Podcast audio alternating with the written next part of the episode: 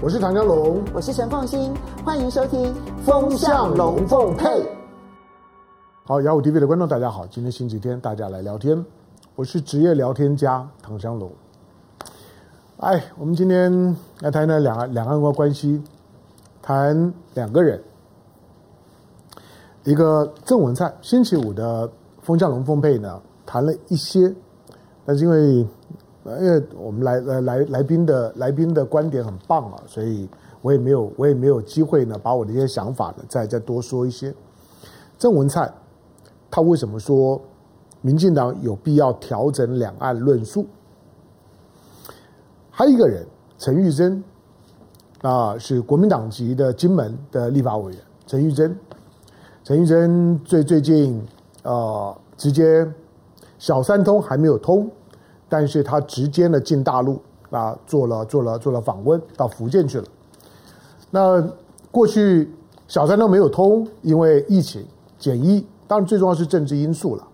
不过，陈玉珍这次去啊，呃，大陆方面开绿色通道，就是什么隔离检疫通通免了。那换句话说，将来呢，其实台湾人呢去大陆大概就就就是这样。陈玉珍可以开绿色通道，我相信接下去呢，大概往返于两地的大陆呢，大概就就是绿色通道常常态化。听到绿色通道，绿色，民进党不知道会不会开心一点。好，那。我们从从郑文灿谈起啊，因为这关乎到二零二四年的总统大选，气氛上面是有些变化的。这个变化不是从郑文郑文灿的讲话开始，而是而是从选前的时候。其实十月份的时候呢，我我曾经写了一篇我文章两两千多字的文章，那篇那篇文章呢的重点就在于整个整个民进党在选前的最后那个月。民进党最后看起来大败，兵败如山倒。其实，在十月的时候，蔡英文开始呢全面的浮选的时候，大部分的选将就已经知道完了。为什么知道完了？就是蔡英文在在各个各个地方在辅选的时候，呃，扛出了他的他的最厉害的，他的他的就是说呢，大大的这个就是大杀器，他的绝杀武器就是抗中保台牌。蔡英文在一个九合一的地方选举啊，到最后的时候拿出他的大杀器，抗中保台，准准备要大杀四方。但是他每次站台的时候，那个抗中保台牌，第一个就是喊得没有什么气势，第二个回应非常的冷淡。这些选将们呢都知道，所以到最后那个月的时候，你会发现，除了南部的几个县市之外。民进党的溃败呢，从所有的选将都开始都开始省省钱，最后那个月，其实民进党大部分的选区的选将都已经不花钱，因为钱花下去啊，都是丢到水里面，顶多听个声音，其他一点效果都没有，因为必败。所以民民进党的选将们，第一个，呃，活动呢都办得很保守，呃，勉勉强的应付一下新闻。第二个几乎已经不再砸砸大钱呢做广告，原来下的就下了，都不再加码。第三个就是我说过很多的很多立委转战的地方县市长的候选人都不辞立委，因为他们知道辞了立委他就没有退路了，知道不会赢。好，所以从十月中的时候呢，民进党地方的选将就就知道抗中保台牌没有用了，不灵了。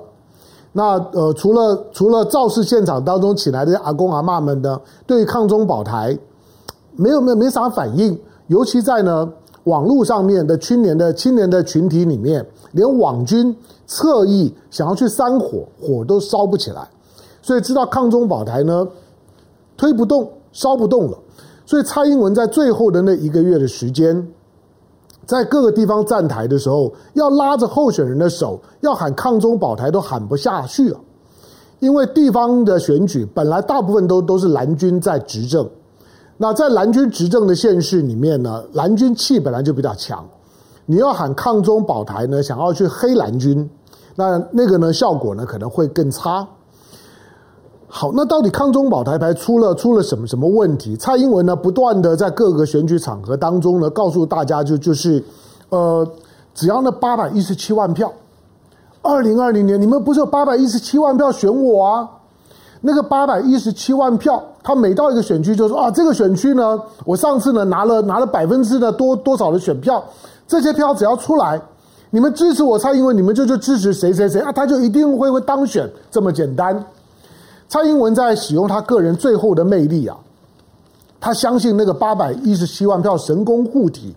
那个呢，就醍醐灌顶灌在他身上的那个那个台湾人民给他的巨大的能量，在这次的时候呢，可以在一次烧烧了之后呢，可以呢把这些的候选人呢，在全部呢意外的都可以呢烧烧上呢他们想要的位置，然后呢，蔡英文呢继续可以走路有有风，领导民进党统御台湾，号令天下莫敢不从。那是十月份之后，因为现在选选举结结束啊，已经。大半个月了，大家已经忘了选举的那个气氛，更忘了十月份的是什么味道。但是我历历如在目前。十月份的时候，其实就已经看得出来，蔡英文知道抗中保台牌有困难。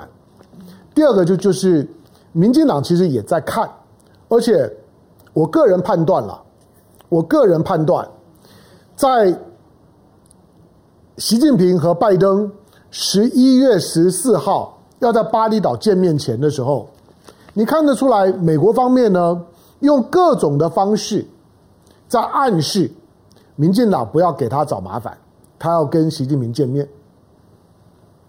对民进党来讲，虽然呢得到了一个非常空洞的说，呃，习拜会完了之后呢，美方呢会会跟台湾呢做简报，所以呢不会有有什么不知道的，就是说秘密的谈话或者协议。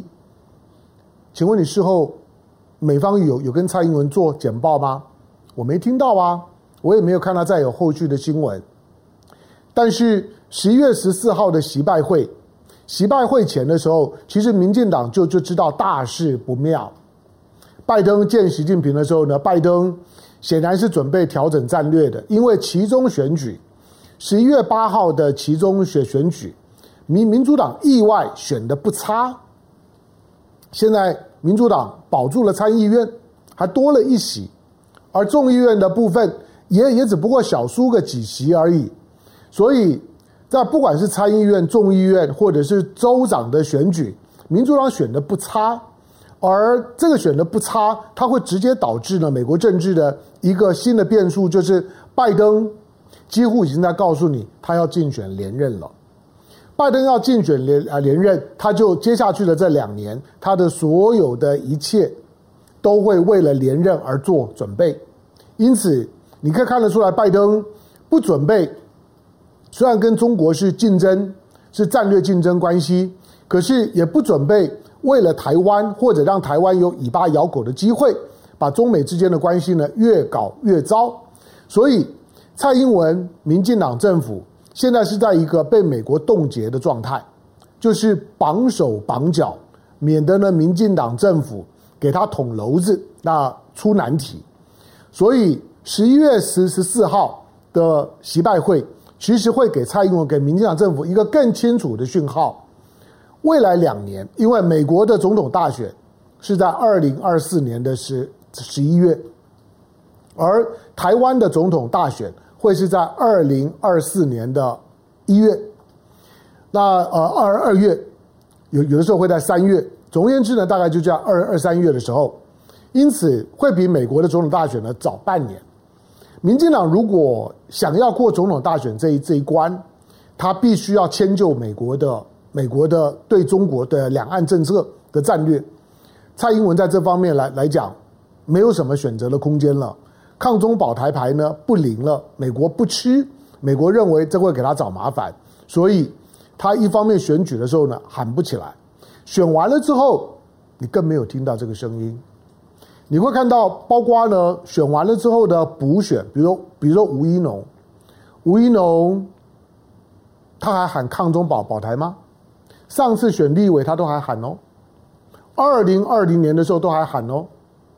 二零二零年跟蒋万安拼的时候，蔡英文气很强的时候，吴怡农都还喊哦，可是这次不敢喊了。同样是选，为什么上次敢喊，这次不敢喊？因为风向变了。同样的，你看嘉义市长的补选，今天吧要投票，你看到嘉义市长的补选，你有听到民进党的候选人在喊汉抗中保台吗？没有啊，就是已经喊不下去了。所以康中保台这张牌不灵了。那郑文灿呢，在在说呢，要要调调整论述啊。虽然我我我坦白讲，就是因为民进党，他还是有他会被他的基本教义派呢给绑架。再加上民民进党，因为喊台独喊太喊太喊太久了，就是都已经整个整个政党都已经自动导航了。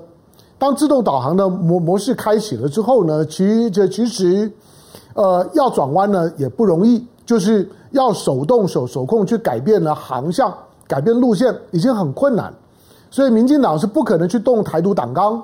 不可能呢，去动他的台湾前途决议文，不可能去改变。没有一个民进党的政治人物会去改变他过去的对于台独的信仰论述的方式，包括蔡英文。那抗中保保台如果不喊，那要换什么呢？那你要换什么论述呢？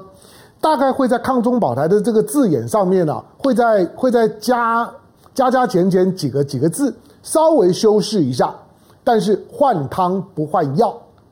那那个呢，一样就是还是在那个那个路线上面。星期五我们也稍微提到过，民进党的抗中保台是民进党三十几年的台独论述呢，发展浓缩到已经最精华，那个呢已经是已经是呢反复蒸馏的那个低基金啊，已经浓浓到都已经会粘嘴了，就是它不可能再改变了，再浓缩下去就剩下台独两两个字了。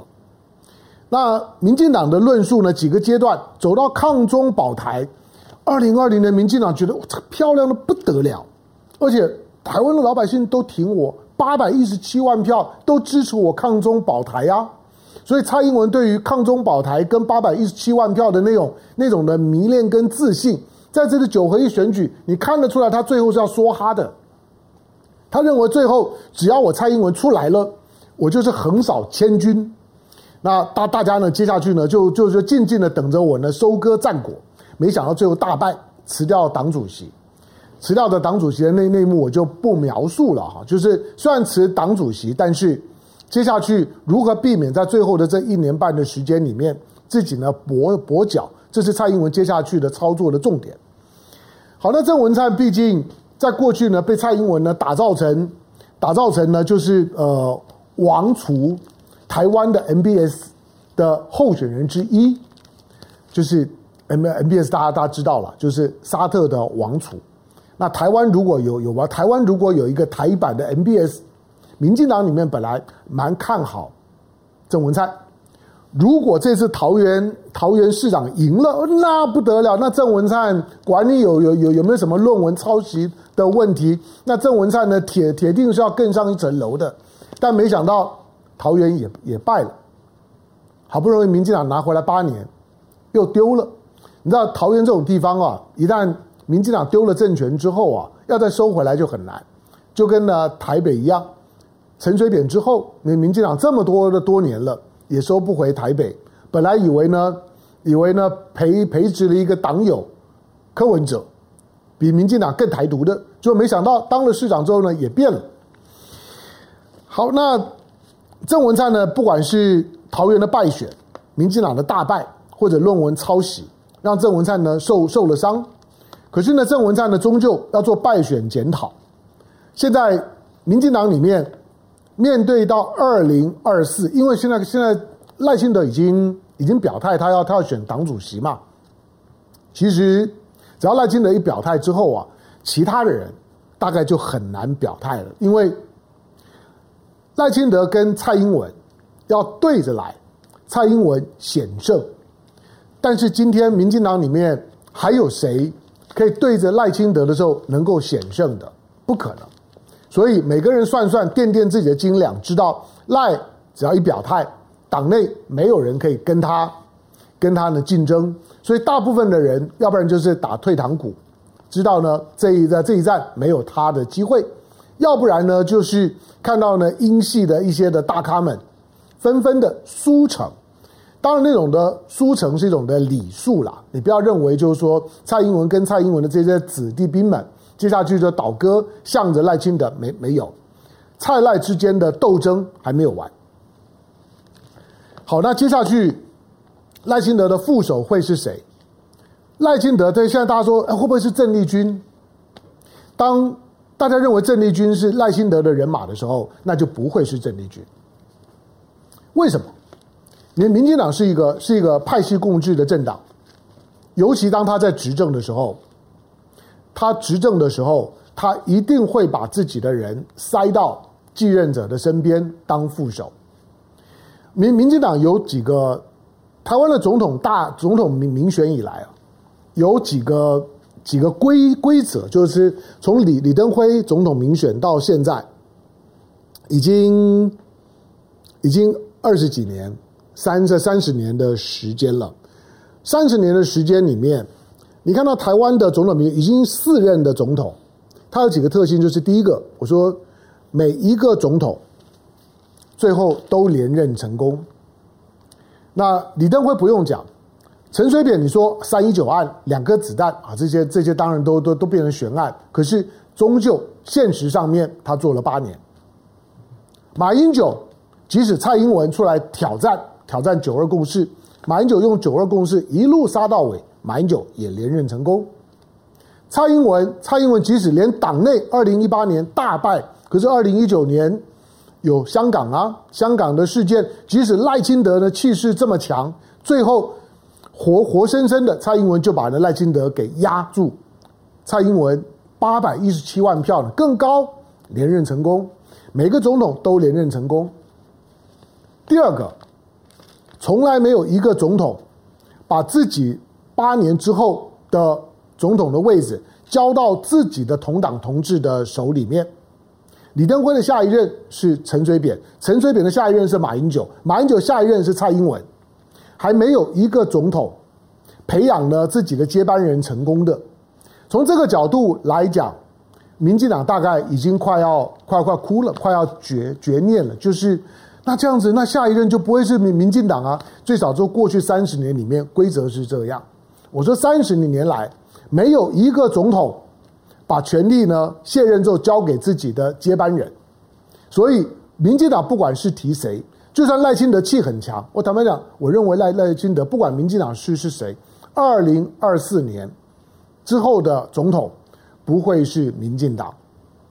当然，这个是我的看法。我刚刚讲说，从我从刚刚所分析的这些规律来看，民进党要推出这这自己的总统候选人没有问题，总是要试嘛，再难选都要都要试。新北市呢打不赢，也还是要推个人呢、台台中市打不赢，也是要推个人呢、一定要要推的。好，但是我说从过去的规律规律来看，胜算不高，跟谁呢？没有关关系，因为过去的规律就如此。第三个规则是你看到民民进党，民进党有一个很特别的规则，就是民进党的总统跟跟副总统向来不合，向来向来不合。不管是过去的彭明敏，最早的时候彭明敏跟谢长廷合吗？当然不合啊。你再看到。陈陈水扁跟吕秀莲合吗？拜托，那个是有有名的不合。你再看到呢，陈陈水扁卸任之后呢，是是谁谁搭档去挑战马英九？是谢长廷跟苏贞昌，他们两个合吗？到现在都还都还不合。他们的正副总统不和呢，是有名的。唯一勉勉强强比较听话的，就是蔡英文非常爱的陈建仁，这个是 OK 的。好，那其他的，你再你再看到。到了到了二零二零年，蔡英文跟赖清德合吗？一样不合啊！所以对民进党来讲，他的派系共治会使得他推出来的总统跟副总统，副总统几乎都不是总统决定的，而是总统候选人迁就党内的派系的需要，因此经常是针锋相对的、尖锐厮杀的两个人被送作堆。大家说床头吵床尾和啊，这个在民进党里面呢是进了房房间之后呢继续吵继继续斗的。好，因此二零二四年明年的二零二三年民进党的提名，如果你以为赖清德可以好作为党主席，同时取得呢民民进党的总统候选人身份，他就可以提一个他想要的人马，那个难度很高啊。蔡英文，那我英英系怎么办呢？我英系难道都没有人吗？那我我难道就把就把这样的权利就交给你吗？不会。因此，赖清德如果聪明，其实赖清德最近已经做了很多很很聪明的事儿了。你看他从他宣布参选前，党主席前，其实他最近对蔡英文的讲话很柔软。其实对蔡英文很尊重啊，对蔡英文很奉承啊，安抚蔡英文的味味道，那降低了蔡英文的对他的阻力跟防防范。赖清德最近做的很漂亮，有心机啊。但是是不是这样子就表示，二零二四年不管是立委的提名权，或者是不分区立委的分配，或者是呢副手的决定，你赖清德说说了算？不可能。赖清德这个时候的真正的考验，这个时候才开始而已。好，因此那赖清德再加上他的他是民进党的台面人物里面。有机会呢，角逐大位的台面人物里面，那个台独的意识跟过去的表达，他即使当行政院长的时候，他在讲说，我是一个务实的台独工作者，这是他当行政院长说的。他说，我从当市长就这样说，我当行政院长也是这样说，因为呢，我首尾一致，我不会变来变去，意思就是，我就算当了总统，我还是这样子说。那你总统这样子说，那问题大了，那美美国就不安心了。赖清德的个性啊，如果你要他去去去讲出一些呢，跟他自己过去的表述方式啊背道而驰的话，恐怕是有困难。那这个时候谁要帮他帮他去圆一下？谁要帮他呢？去去拆拆炸弹？郑文灿的讲话有一点拆炸弹的味道，但是如果把它解读为郑文灿是在帮赖清德忙，我觉得可能言之过早。虽然我不知道他们背后的运作，可是我认为郑文灿的那个表述的方式，比较是站在民进党九合一大败之后，为了避免二零二四年民进党呢在总统跟立委的选举，尤其在立委的选举当中再大败，因此呢开始预做消消毒，未必是为了赖清德的总总统位。而是为了立委选举呢，绝对不能够败，因为立委如果说呢，像二零零八年败得这么惨，那民进党的苦日子那很难过啊。经过呢二零零八年之后那几年的民进党的这些政治人物，大概呢想到那一段的日日子呢，都还是会觉得很痛的，绝对不会呢让让自己重新回到那个苦难的记忆里面，所以他必须要调整。可是我说他调整的难度很高。为什么觉得民民进党他必须要要调整？虽然我不知道他的论述怎么做，现在呢，郑文灿只是放出个讯号，开始呢抛砖引玉或者抛玉引砖呐、看看呢党内的同志不同的派系的的看法。这他刚开始，会让民进党的内部会开始呢有一小段的时间会开始出现了路线之争的乱流，但是。它终究呢，代表了一个民进党看起来也莫可奈何的一个方向，就是我说天要下雨，娘要出出嫁，美国要逼着民进党蔡英文去弹劾，那都是莫可奈何的事情。一个非常重要的讯号就是，你有没有注意到最最近最近民进党对于小三通对小三通这件事情的态度开始松动而转趋积极。不管是台湾的陆委会说我们已经准备好了，或者是陈玉珍到对岸去，本来呢是台湾方面在质疑说大陆方方面海关呐、或者呢这个他们的他们的这个就是说呢涉涉台的系统看起来都没有准备啊，可是陈玉珍去，陈玉珍到大陆绿色通关呢，到了厦门，对岸的讯讯息也很清楚，我们准备好了。既然对岸也已经准备好了，台湾也已经准备好了，唯一看起来有变数的就是苏贞昌。苏贞昌说：“哦，那那如果小三通，那大陆人呢来来抢药怎么办？抢死就知道苏苏贞昌的那个脑脑脑脑壳里面装的的东西啊，就是就是除了仇恨意识以外啊，就是还在那个抗中保台的思维里面，连逻逻辑都不通的。小三通进出的都是台湾人，不管是去的。”回来的都是台湾人，请问你跟跟跟大陆跟陆客有什么关关系？你要你你要你要开放陆客吗？很抱歉，当初停掉陆客的是大陆啊，大陆并没有说要开放陆陆客，也没有要开放自由行啊。团客跟自由行都是大陆慢慢的收回去的，一方面过过去民民进党二零一六年之后，民进党炒作了这么久，哇，没有没有没有陆客的台湾真清幽，又恢复了安静，那就安静吧。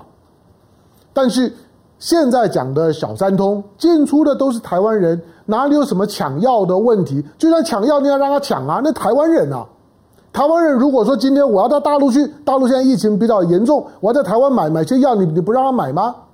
再来稍微知道知道药品的。任何你能够在药房里面买到的，不用医师处方签就可以买到的药，那些的成药，它就是商品，跟你在呢在在菜市场里面买到的猪肉、羊肉、糖果、饼饼干是一样的，不是因为它叫做药，好像就变得很很敏感。什么叫做抢药？那就是一般的商品啊，跟我来台湾买呃台台湾带凤梨酥到大陆去一样的都东西而已。好像加上一个药之后，好像就变得很敏感。何况是台湾人，哪有什么陆客的问题？你今天看到的，民进党不管是防疫指挥中心王必胜说：“哇，大陆的疫情好像盖盖牌哦。”呃，为为什么呢？现在都已经解封了之后，十四亿人，那一天呢，才才才才这个，就是说几几千人的确诊，甚至于呢，还连连续两个礼拜确诊人数下降。第一个就是坦白讲。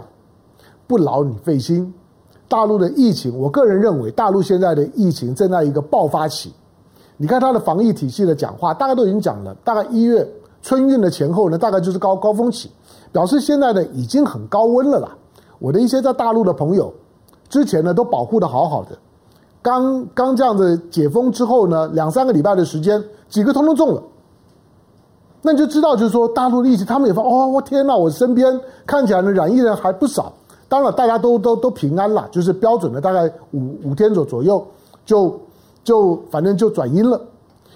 大陆现在确实有有疫情。如果说你说基于疫情的考量，你你觉得哎，大陆现在呢，我们是不是应该在在在小三通上面呢，还要有有一些有一些的考虑跟防范？那个讲讲得通。但是你看到，显然现在的苏贞昌想要去挡脚小三通这件事情，不是循着疫情的逻辑，而是政治逻辑。可是，你现在看得出来，包括台湾的陆委会都已经斩钉截截铁，小三通不要不会拖过过年以后。所以，即使今年过年，大陆方面来讲的疫情会来到最高点，第一波的峰峰值大概就会在在春节时候。可是，台湾的陆委会仍然准备要开放，所以小三通准备要开，你认为是是民民进党突然间转念吗？不会，因为美国希望两岸恢复交流，美国希望两岸恢复对话。如果我拜登都可以跟习近平呢坐下来，在巴厘岛可以谈个三个多小时，谈完了之后，马马上呢就就是呢春暖花开，然后接下去呢，你看康达也去了，接下去布林肯也要也要去了，接下去。拜登在未来两年之内，如果跟习近平之间达成了国事的互访，你也不要觉得太意外。我认为那个可能性是存在的。民进党这个时候开小三通还算聪明，因为眼看着接下去中美关系在美国的总统大选之前的时候，我看多不看空。如果是这种的味道，你认为民进党在面对二零二四年总统大选的时候，他的两岸政策他要怎么去论述？现在的标准的论述，没有一个口号是可以用在二零二四的。简单讲，民进党要变招，要换换口号。一个投投投手，如果一个球路已经被摸清了，必须要呢学学一些新的球路。民进党准备要面对到台海周围的情势的转变，美国的态度大概比较清清楚，就是会挺台湾，不会挺台独。那为什么这个时候看起来仍然呢？就是美国呢愿意为台湾那去跟呢去跟呢北北京呢对一对。我之前讲过了，因为台湾还有些值钱的东西，在台积电没有搬空以前，没有把台积电没有把一些呢台湾呢最最最重要的家私的那些呢。那些家私呢，抓在自己的手上，技术呢抓回到美国的手上。以前，美国不会让台海发生冲突的。在乌克兰发生战争，对美国没有啥包袱，因为乌乌克兰对美国来讲没有啥需要的，可是台湾不一样，所以在台湾还没有处理干净以前，让美国没有后顾之忧以前，两岸之间不会允许发生冲突。对民进党来来讲，不需要去想那么复杂，民进党只要想，他预判在十一月十四号的习拜会之后的中美的气氛，以及国际政治的气氛，都已经对呢对对中美关系这种持续的焦灼恶化已经不耐烦。在这种情况下面，未来的两年，整个国际政治的大气氛，拜登呢要竞选连任的时候，他会用一个怎么样的调子？去处理中美关关系以及两岸关系，这个是民进党真正需要预判的。而这个预判，显然认为接下去如果继续抗中保台，他绝对不会得到拜登得到美国关爱的眼神。孙小雅在选后三天开记者会，你认为真的像孙小雅讲的是啊？不不小心的，以后我不要在选后开记者会了，鬼扯一通。孙小雅出的是出来放枪的。所以呢，孙小雅是出来落井下石的。孙小雅是出来告告诉大家，就是说，你看到没？你看到蔡英文没？八百一十七万票，我告诉你，现在我让你大败，你就大败。孙小雅的讲话，小三通的准备，习拜会，都在告告诉你，民进党可以操作的空间突然间变得非常非常小。郑文灿的那句话，只是一个起手式。他一定会引发民进党内部的路线斗争，但是斗争的过程当中，能不能找出一条让民进党、让赖清德可以喊得出来，可以拿着旗子杀向二零二四，而且会赢，能够打破过去三十年台湾总统大选的惯性，非常非常难。啊，不啊，新疆就变啊，基本上面二零二四年之后的总统不会是民进党的，这一点。大概是我比较有把握的，至于是谁，以后再说吧。感谢收看今天的雅虎 TV，下个礼拜再见，拜拜。